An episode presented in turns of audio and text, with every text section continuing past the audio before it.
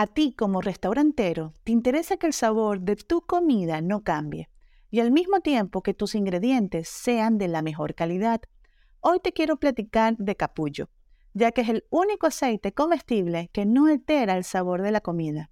Además, soporta temperaturas muy altas y tiene omega 3 y omega 6, que cuidan la salud de tus comensales.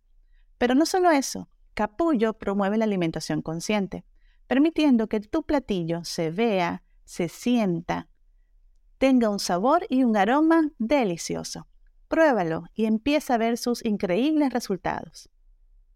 Tiempo atrás, voy a viajar nuevamente en la historia, familias mm, se resistían en la adaptación del maíz, pues México, según las leyendas aztecas, ¿verdad?, provenimos del maíz. El europeo tenía alguna resistencia al consumo del maíz y estuvo consumiendo su su trigo, la harina.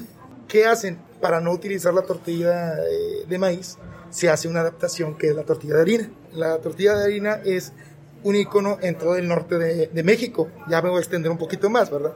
La tortilla de harina la vamos a encontrar mucho en Chihuahua, en Sonora, pero pues en Nuevo León la encontramos y es de las mejores, por no decir la mejor, ¿qué puedo decir yo? Soy Valentina Salazar. Mi pasión, el marketing y la gastronomía. Bienvenido a mi espacio Marketing Gastronómico sobre la mesa. La industria de restaurantes está entrando en una nueva etapa de cambios sin precedentes. Los avances de la web en el ámbito social y el aumento de uso de los dispositivos móviles han propiciado un enorme impacto en los restaurantes y negocios de comida, siendo uno de los sectores que más pueden beneficiarse de las redes sociales.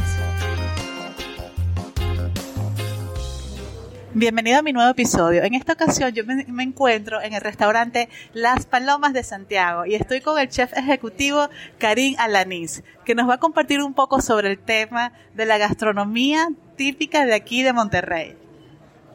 muchas gracias. Bueno, primero que nada, estoy muy contento. Muchas gracias por visitar Las Palomas de Santiago. Y pues bueno, les quiero platicar primero sobre nuestro asado de puerco. Es un platillo por tradición.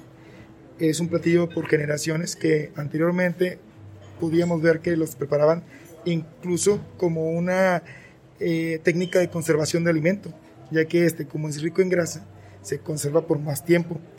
Estamos hablando de generaciones atrás, muchas atrás, en las que eh, nuestras familias muy antiguas no habían refrigeradores. ¿Dónde guardar la comida? ¿Verdad? En peroles o ollas de barro, guardaban el asado, lo, lo tapaban y lo enterraban. Se mantenía y te duraba semanas. Obviamente hoy día ya no hacemos esa técnica, temas de higiene y lo que estoy gusto. Pero pues bueno, es un icono de nosotros.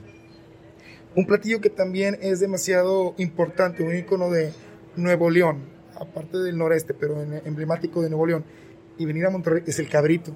El cabrito al pastor, asado al pastor. Es una técnica que también tiene muchos años de tradición y pues bueno, aquí es muy popular encontrarlo tanto al pastor o encontrarlo en salsa.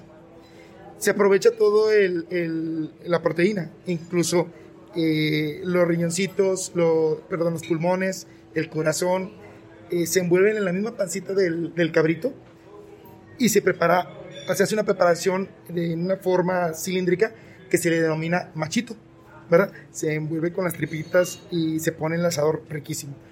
Este platillo también es muy popular en la zona, en toda la zona del norte. Algo que quisiera agregar es con qué acompañar todos nuestros platillos. nuestros platillos también son populares por acompañarse con tortilla de maíz. Generalmente es maíz blanco el que utilizamos, ¿verdad? Usamos la, harina de maíz ya pulverizada.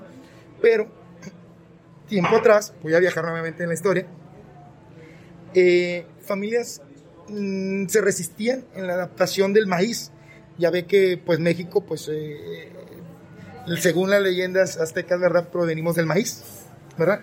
El europeo tenía alguna resistencia al consumo del maíz y estuvo consumiendo su, su trigo, la harina, ¿verdad?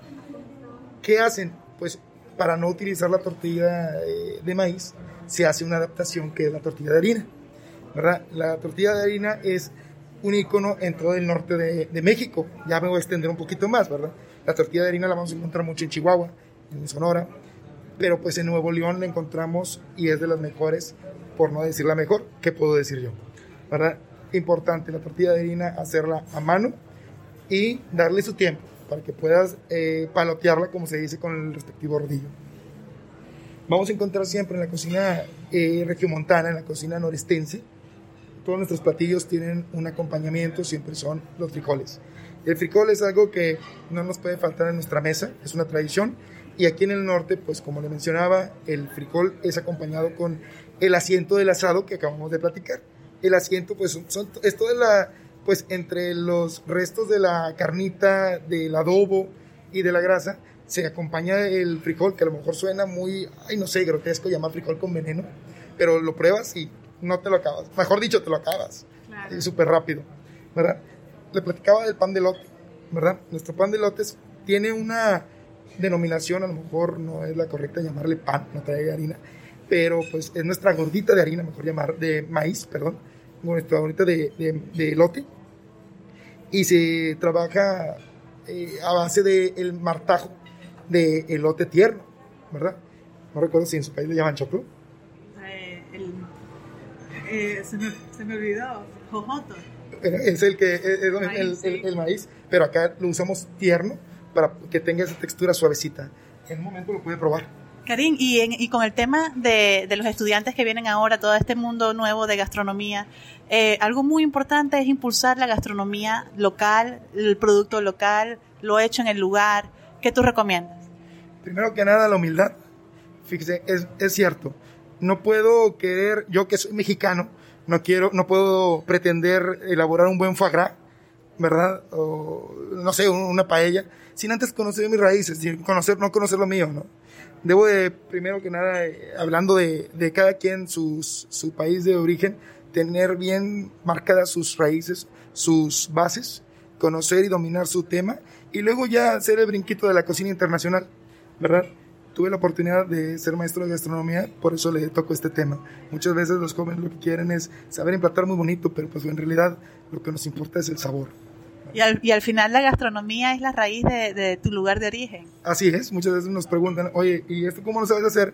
Híjole, tienes, eh, aparte de que te gusta, te pones a pensar en todo lo que hay alrededor y jugar con los ingredientes sin perder la tradición. En este caso, pues yo, yo crecí de la mano de mis abuelas y me fueron pasando información de ellas, ¿verdad? Y pues en eso estamos, respetando siempre la tradición. Muchísimas gracias, Karim, por esta, esta plática y conocer un poco más de, tu, de ti y de, de todo este tema de la comida típica de la región. Para más información sobre el maravilloso mundo del marketing gastronómico, te invito a seguirme en mi Instagram como Valentina Salazar MX y en mi fanpage como Valentina Salazar Marketing Gastronómico. Mi página web valentinasalazar.com. Te invito a descargar en Amazon mi, ebook Checklist para los restaurantes en la era digital, donde podrás conocer y seguir un paso a paso de cada una de las plataformas que tenemos en redes sociales, cómo crearlas desde un inicio hasta su fin.